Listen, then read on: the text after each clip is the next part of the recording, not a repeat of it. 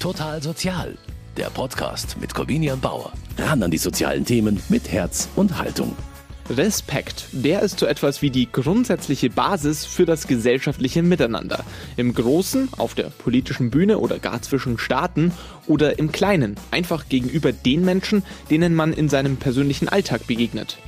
Weil Respekt aber nicht angeboren ist, muss man ihn lernen und meine beiden heutigen Gäste, die arbeiten dazu mit Kindern und Jugendlichen. Ich bin Nina Jeri, 47 Jahre, Diplomsoziologin und arbeite bei VIA als Teamleitung Jugendmigrationsdienst.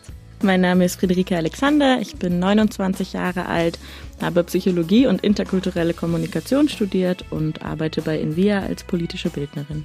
Und beide sind Teil des Projektes Respekt Coaches. Und was sich dahinter verbirgt, das hören Sie in dieser Folge von Total Sozial. Ich bin Corbinian Bauer und ich freue mich, dass Sie mit dabei sind.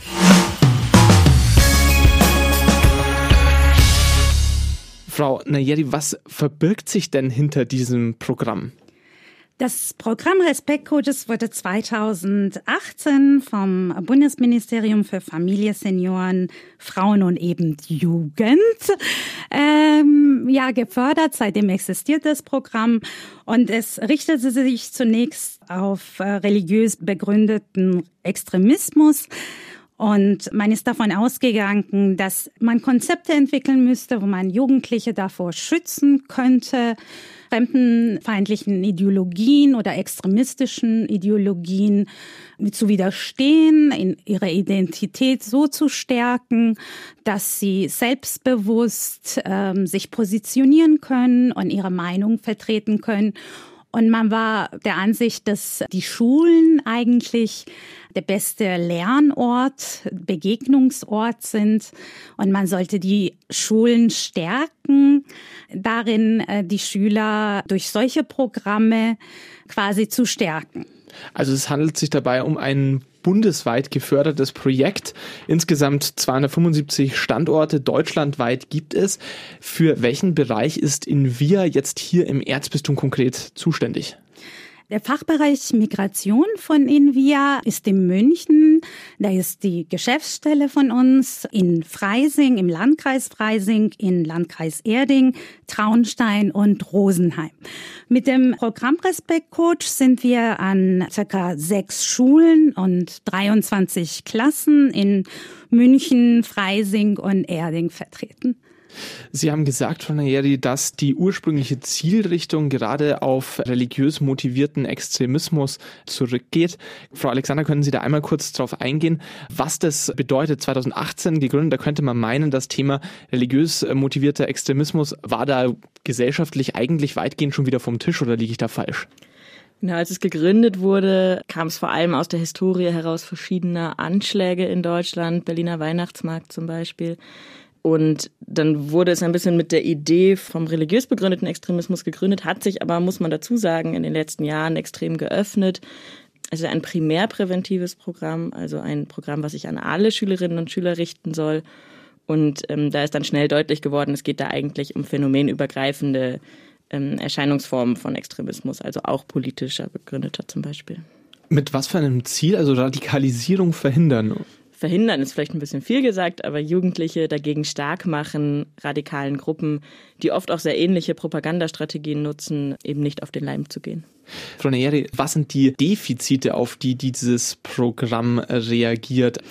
Äh, dieses Programm möchte vorbeugen, indem man bei Jugendlichen ansetzt in Schulklassen, das ähm, Gemeinschaftsgefühl äh, stärkt, das ähm, die demokratische Bildung stärkt, die Identität stärkt, weil man auch der festen Überzeugung ist, je stärker die Jugendlichen sich selber mit sich selber auch auseinandersetzen und in ihrem einem, einem gesunden Selbstbewusstsein entwickeln, desto weniger neigen dazu, solche Tendenzen zu folgen. Das ist der Grundgedanke dabei also demokratisches Verständnis auch ja. Äh, fördern. Mhm. Das Motto ist ja, lass uns reden, reden bringt Respekt. Mhm.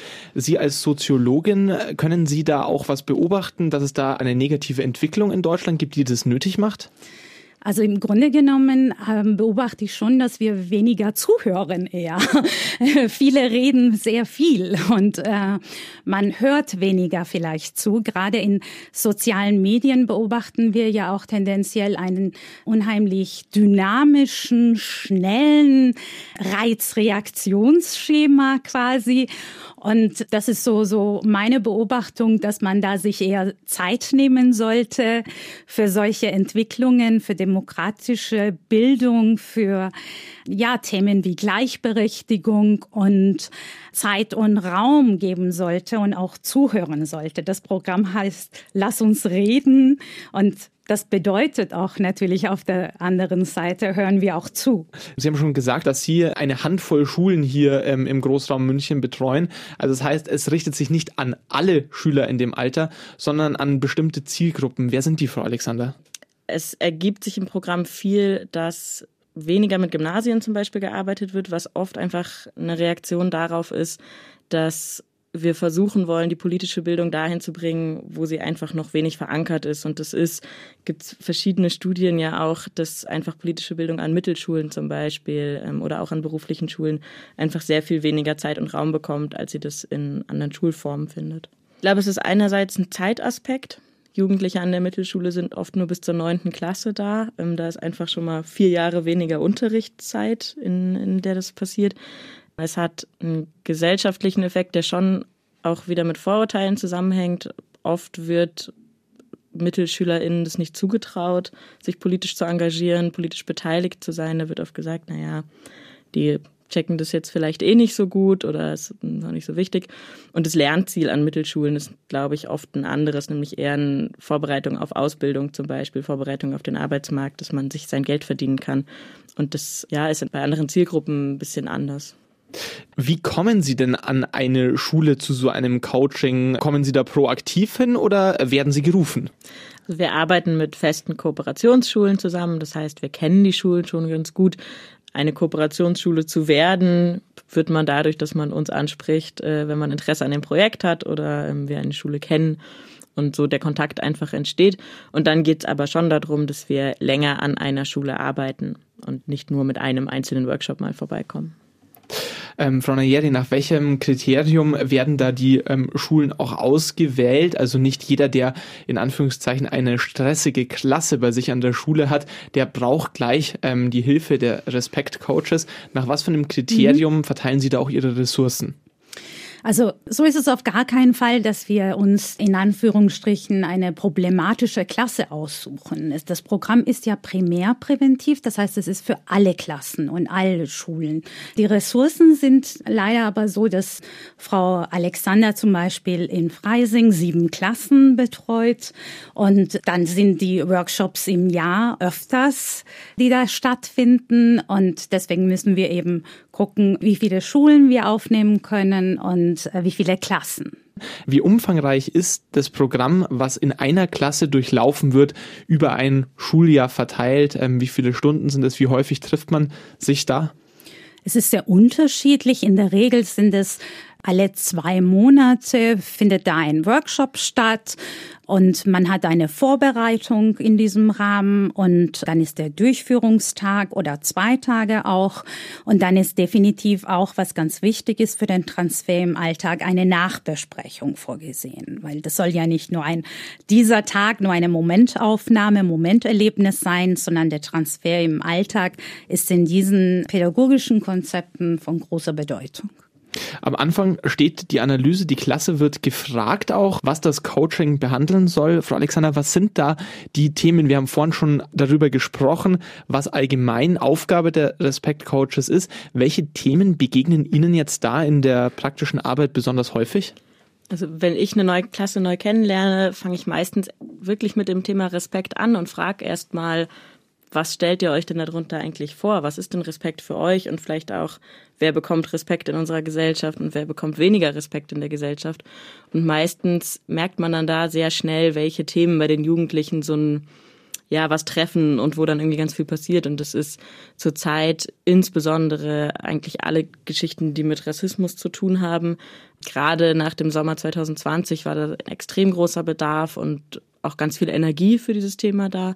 Was wir auch ganz viel behandeln, sind so digitale Themen, also Mobbing im Netz, ähm, Fake News erkennen, wie verhalte ich mich im, im Internet oder was mache ich auch, wenn ich im Internet äh, gemobbt werde oder negative Sachen erfahre. Und dann eigentlich, was auch immer ganz ja beliebt ist, ist so ein bisschen das Thema Umgang Erwachsene und Jugendliche. Also kommt dann oft die Rückmeldung, alle Erwachsenen wollen immer, dass wir sie respektieren, aber sie respektieren vielleicht uns auch gar nicht unbedingt. Und das sind natürlich total, ist ein total schönes Thema, um auch jugendliche Beteiligung ähm, in den Schulen voranzubringen. Der Analyse folgt dann letztendlich das praktische Coaching. Wie kann man sich das vorstellen? Wie läuft das ab? Sie kommen in die Klasse rein und machen was? Es gibt so verschiedene Formate, in denen wir viel arbeiten. Also es kann sein, dass wir mal so ein Workshop-Format haben, wo wir sagen, wir sind jetzt eine Doppelstunde drin und dann geht's vielleicht, nehmen wir das Beispiel, eher so medienpädagogisch, ähm, dass wir uns einen externen Kooperationspartner oder Partnerin eingeladen haben und uns damit beschäftigen, wie erkenne ich Fake News im Internet. Und dann ist es eher so eine, eine Workshop-Atmosphäre. Dann gibt es Ausflüge zum Beispiel. Ich war mit ähm, Mittelschulklassen, mit einer siebten und einer achten Klasse beispielsweise mal in der Kletterhalle und wir waren, haben so eine Einführung ins Klettern bekommen und da dann draus in Gesprächsrunden draus gezogen, was bedeutet Vertrauen in unserer Klasse und wem vertraue ich, was, woran kann ich sehen, dass ich jemandem vertraue und das dann aufs Gesellschaftliche gezogen, also eher so ein ja, erlebnispädagogisches Ausflugsformat. Ich war schon auf Klassenfahrten, vor allem auch mit Gremien von der Schülermitbestimmung auf Fahrten gefahren und uns überlegt, wie wollen wir unsere Schule dieses Jahr gestalten und das sind dann eher immer schöne Fahrten und Ausflüge. Sie haben vorhin gesagt, ähm, Rassismus war es gerade durch die Black Lives Matter Bewegung 2020 ein großes Thema. Gerade wenn man über das Thema Rassismus spricht, dann ist es ja eines dieser klassischen Probleme, wo man nicht über etwas sprechen sollte, sondern vielleicht eher mit den Menschen. Und ähm, da kommen Sie als Coach auch an Grenzen, weil Sie als weiße Person natürlich keine Rassismuserfahrungen so gemacht haben, wie das vielleicht auch Schüler gemacht haben, die zum Beispiel dunkelhäutig sind oder die schwarz sind. Und da werden sie dann auch ein bisschen vom Coach zum Assistenzcoach, oder? Ja. Und das, also das ist ja das Schöne, finde ich, daran, dass man auch anderen Leuten den Raum geben kann. Also ich nehme mir dann Gäste mit, ich nehme, ich lade schwarze politische BildnerInnen ein oder äh, schwarze Jugendliche, die an den Black Lives Matter Demonstrationen zum Beispiel äh, teilgenommen haben oder mitorganisiert haben, um diese Stimmen abzubilden und den Jugendlichen auch ein bisschen die Perspektive zu geben, da empathisch zu sein. Und das ist ganz, sage ich ganz uneitel, das ist mir auch einfach wichtig, dass ich da andere Leute noch mit reinbringe. Also es ist nicht ein Frontalunterricht, sondern man behandelt gemeinsam ein Thema und bewegt sich gemeinsam auf ein Ziel zu. Gibt's aber dieses konkrete Ziel, wo man dann auch am Schluss sagt von so einem Coaching, ja, das wollen wir am Schluss erreicht haben oder wo Sie selber auch sagen, jetzt ähm, ist dieses Coaching abgeschlossen, wir haben den und den Meilenstein erreicht? Das wäre natürlich super, wenn wir das so ganz klar sagen könnten. Dann hätten wir, glaube ich, ganz viele gesellschaftspolitische Probleme heute auch nicht, wenn man so ein Zertifikat für Respekt bekommen könnte und dann kann man's. Für mich ist es ein erfolgreiches Projekt, wenn die Jugendlichen am Ende rausgehen mit Aha-Momenten vielleicht. Sie sagen, krass, das wusste ich vorher noch nicht, da habe ich noch nie drüber nachgedacht. Vielleicht sagen sie es auch nicht so direkt, aber man merkt dann zwei Wochen später, da ist was passiert und dann ist es für mich erfolgreich. Respect Coaches hat das Ziel, das soziale Miteinander zu fördern.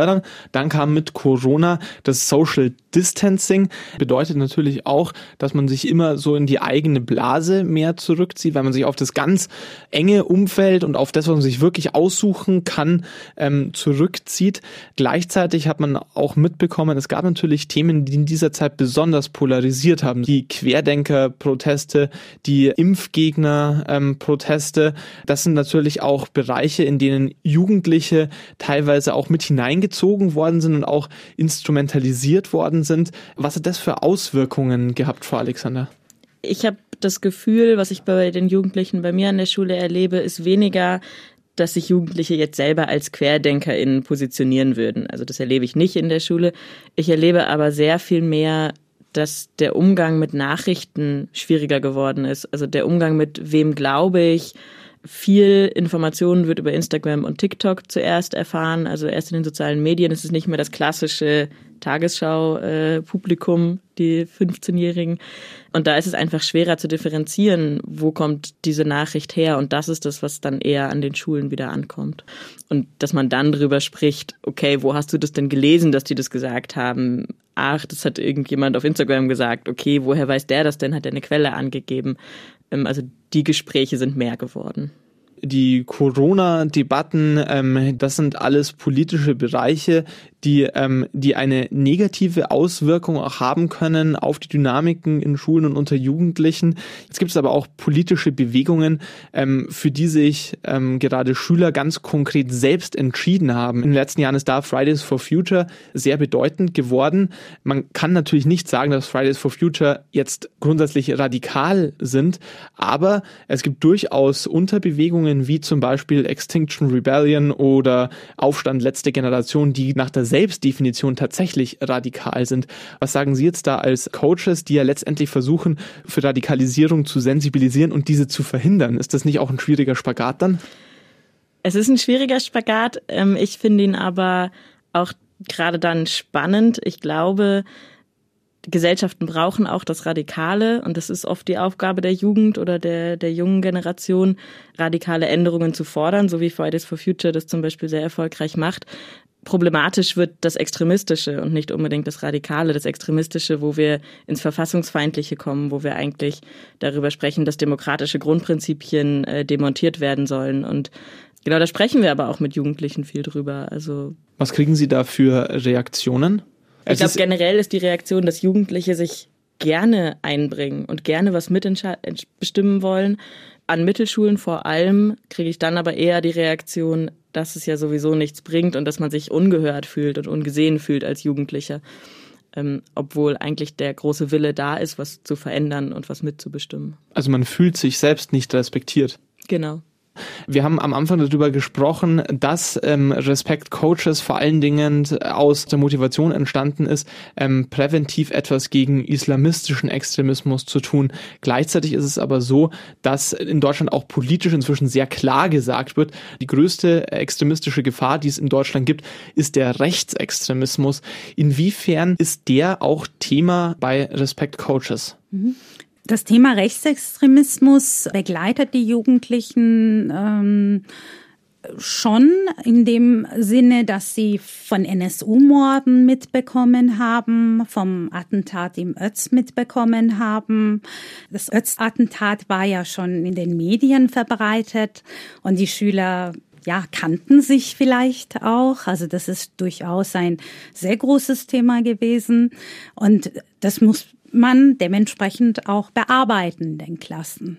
Wie wird es dann ganz konkret bearbeitet, Frau Alexander? Das ist ja dann doch ein Thema, was nicht nur Extremismus ist, ist ja auch für jeden, der das 2016 in München miterlebt hat, eine extrem Erfahrung gewesen. Und für Menschen, die vielleicht auch noch Bekannte bei diesem Anschlag verloren haben, noch schwieriger. Wie versuchen Sie in so einem konkreten Fall das thematisch aufzuarbeiten?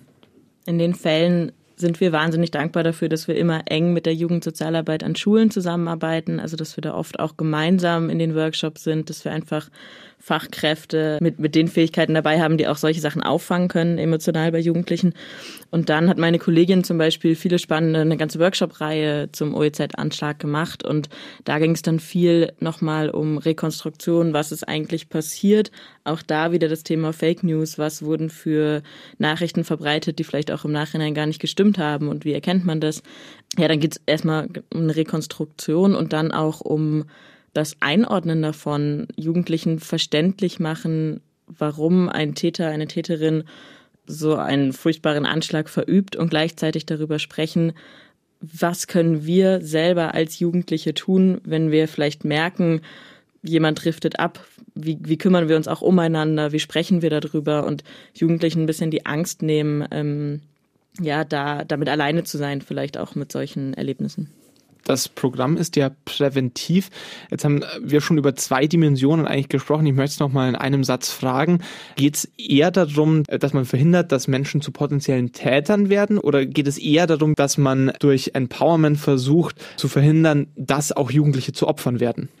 Ich glaube, das geht Hand in Hand miteinander. Ähm, wenn wir demokratiefähige Jugendliche haben, die Lust haben, sich einzubringen, die gesehen werden, die gehört werden und sich als Teil der Gesellschaft fühlen, dann haben wir Jugendliche, die nicht zu TäterInnen werden und die sich auch nicht zum Opfer machen lassen. Einer der wichtigsten Räume, in denen das Thema Respekt heute aber eine Rolle spielt, das ist das Internet. Frau Nayeri, inwiefern hat da das digitale Miteinander auch die Dynamiken verändert, nach denen zwischenmenschliche Kommunikation oder auch Respekt oder auch fehlender Respekt funktionieren? Bei Veränderung, ob wir da von einer Veränderung sprechen können, weiß ich nicht. Es geht ja in dem Programm äh, Respect Coach darum, auch äh, die Medienkompetenz von Jugendlichen zu stärken. Also wie erkennen sie Fake News? Wie können sie quasi sensibilisiert werden im sozialen Raum und auch genauer hingucken? Man kann zum Beispiel auch mit den Jugendlichen Projekte im digitalen Raum starten, dass sie sich auch trauen, also nicht Angst haben. In Instagram zum Beispiel gibt es die Möglichkeit, dass man dann dort gemeinsame Projekte miteinander gestaltet. Und was, was glaube ich auch noch ähm, wichtig ist, ist äh, grundsätzlich eine Sensibilisierung, dass diese Anonymität, was im, im Internet äh, vorhanden ist, jetzt zugleich natürlich in ein Fluch und Segen sein kann. Wenn ich Respekt oder mangelnden Respekt und Internet in einem Satz höre, dann muss ich als erstes an das Thema Cybermobbing denken. Frau Alexander, ist das jetzt ein Schwerpunktthema oder welche begegnen Ihnen da besonders häufig? Klar, Cybermobbing ist eins der am häufigsten und alltäglichsten Themen. Mobbing klingt dabei jetzt auch immer gleich so ein bisschen, äh, ja, krass vielleicht. Ganz oft fängt es an im Klassenchat, dass irgendwie was geschrieben wird über jemanden, dann wird jemand entfernt und wieder hinzugefügt. Also solche einfach Umgang in sozialen Medien miteinander. Das fängt ganz banal an, wird dann aber schnell auch drastischer. Also wir haben viel auch zu tun mit Cybergrooming. Beim Cybergrooming ähm, geht es darum, dass vor allem junge Mädchen oder junge Frauen im Internet häufig Ziel werden von bewusst äh, manipulierender Ansprache mit irgendwie dem Ziel, ja, Frauen kennenzulernen, ähm, sexuell übergriffig zu werden. Ähm, und da sind eben vor allem junge Mädchen im jugendlichen Alter betroffen und, und ja, Risikogruppe für. Ihre Arbeit besteht dann auch darin, ich sage jetzt halt mal, zu verhindern, dass äh, Mädchen zu Opfern werden, aber auch, dass andere Jugendliche zu Tätern werden. Wie versucht man da auch klarzumachen, dass das Internet erstens kein rechtsfreier Raum ist, aber auch kein ethisch oder moralisch freier Raum ist? Es geht immer darum, einerseits das Internet als das, was es ist, nämlich der Raum, in dem wir uns wahnsinnig viel aufhalten, nicht zu verteufeln. Also ganz klar zu sagen, das Internet bringt uns wahnsinnig viele Vorteile und wir bewegen uns im Internet. Es geht aber darum, wie sicher sind wir auch im Internet. So ein bisschen vielleicht der banale Vergleich, aber niemand würde ohne Klamotten in die U-Bahn steigen. Ähm, also warum schicke ich dann ein Foto übers Internet weiter, wo ich wenig oder keine Klamotten trage. Ähm, also die Sensibilität dafür und gleichzeitig ganz deutlich zu machen, es gibt Strafhandlungen oder Handlungen, die strafbar sind, die man im Internet machen kann und man kann dafür belangt werden. Ähm, das auch Jugendlichen darzustellen, weil in der Fülle der Inhalte im Internet das oft auch vergessen wird. Ihr Programm richtet sich ja einfach an ganze Klassen, also an Gruppen. Es hat ja auch etwas damit zu tun, man muss ja gar nicht Täter oder Opfer sein, sondern die meisten Menschen sind in Anführungszeichen Zuschauer, gewollt oder ungewollt. Das ist wahrscheinlich dann die größte Zielgruppe, ähm, die sie haben ähm, und auch die Gruppe, die sich am schwersten tut, dann die richtige Entscheidung zu treffen. Ähm, Gibt es da ein richtig und ein falsch? Ein richtig und ein falsch sicherlich nicht, aber was wir versuchen den Jugendlichen mitzugeben ist, sich auch im Internet einzumischen, wenn man sieht, dass da was falsch läuft. Also wir sprechen viel darüber, wie kann man bei Instagram Beiträge melden, wann melde ich einen Beitrag, was ist nicht okay, was muss ich mir auch im Internet nicht gefallen lassen. Ähm, also auf das Beispiel bezogen, wenn ich angeschrieben werde als junges Mädchen von einem zum Beispiel älteren Mann, was leider häufig so rum passiert. Was muss ich mir nicht gefallen lassen? Wo, wen spreche ich an? Wo hole ich mir Hilfe, wenn ich mich unwohl fühle im Internet?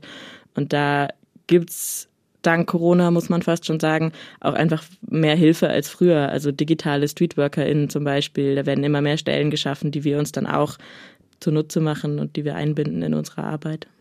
Was die digitale Welt auch nochmal deutlich stärker zeigt. Wir haben vorhin schon über das Phänomen Blasenbildung äh, gesprochen.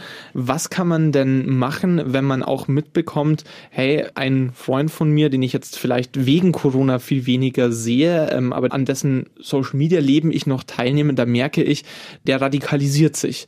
Haben Sie da auch Rat, ähm, mit denen Sie da Jugendlichen helfen können in solchen Situationen? Ja, also mein erster Rat wäre immer, sprecht mit den Menschen weiter, bleibt in Kontakt, sprecht, wenn es nicht mehr geht, über ein Thema zu sprechen, weil man da vielleicht zu unterschiedliche Meinungen hat und es zu sehr zu Konflikt führt, bleibt trotzdem im Gespräch miteinander. Ihr seid trotzdem Freunde und seid füreinander da und sprecht vielleicht über anderes und darüber kommt man dann weiter ins Gespräch und versucht zu sensibilisieren, indem ihr Perspektiven teilt. Also dann von mir aus auf Instagram teilt Beiträge von anderen Menschen, die eine andere Meinung haben, die vielleicht betroffen sind von gewissen Diskriminierungsformen.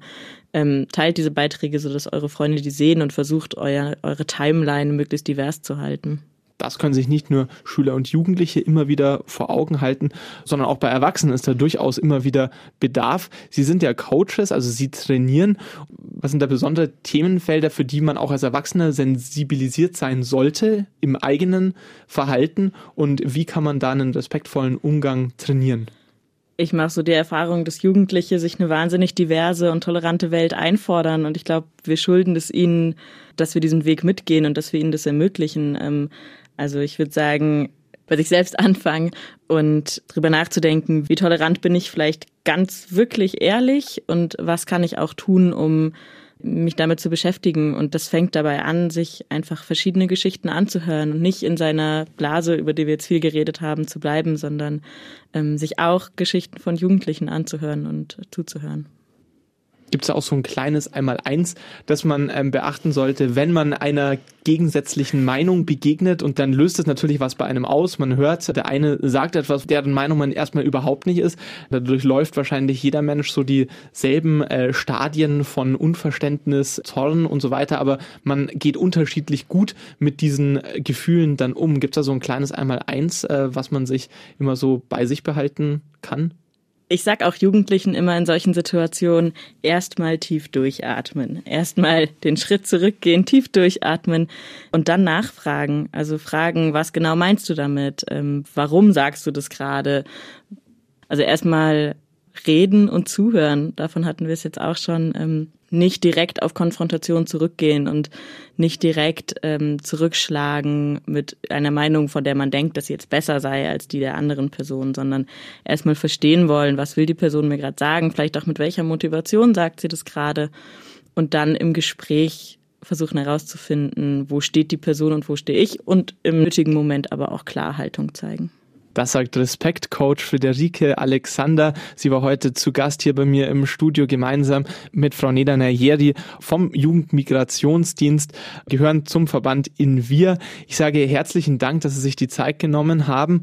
Für dieses Mal war es das. Ich sage danke fürs Zuhören. Am Mikrofon verabschiedet sich Corbina Bauer. Ich wünsche Ihnen alles Gute. Total Sozial, ein Podcast vom katholischen Medienhaus St. Michaelsbund, produziert vom Münchner Kirchenradio.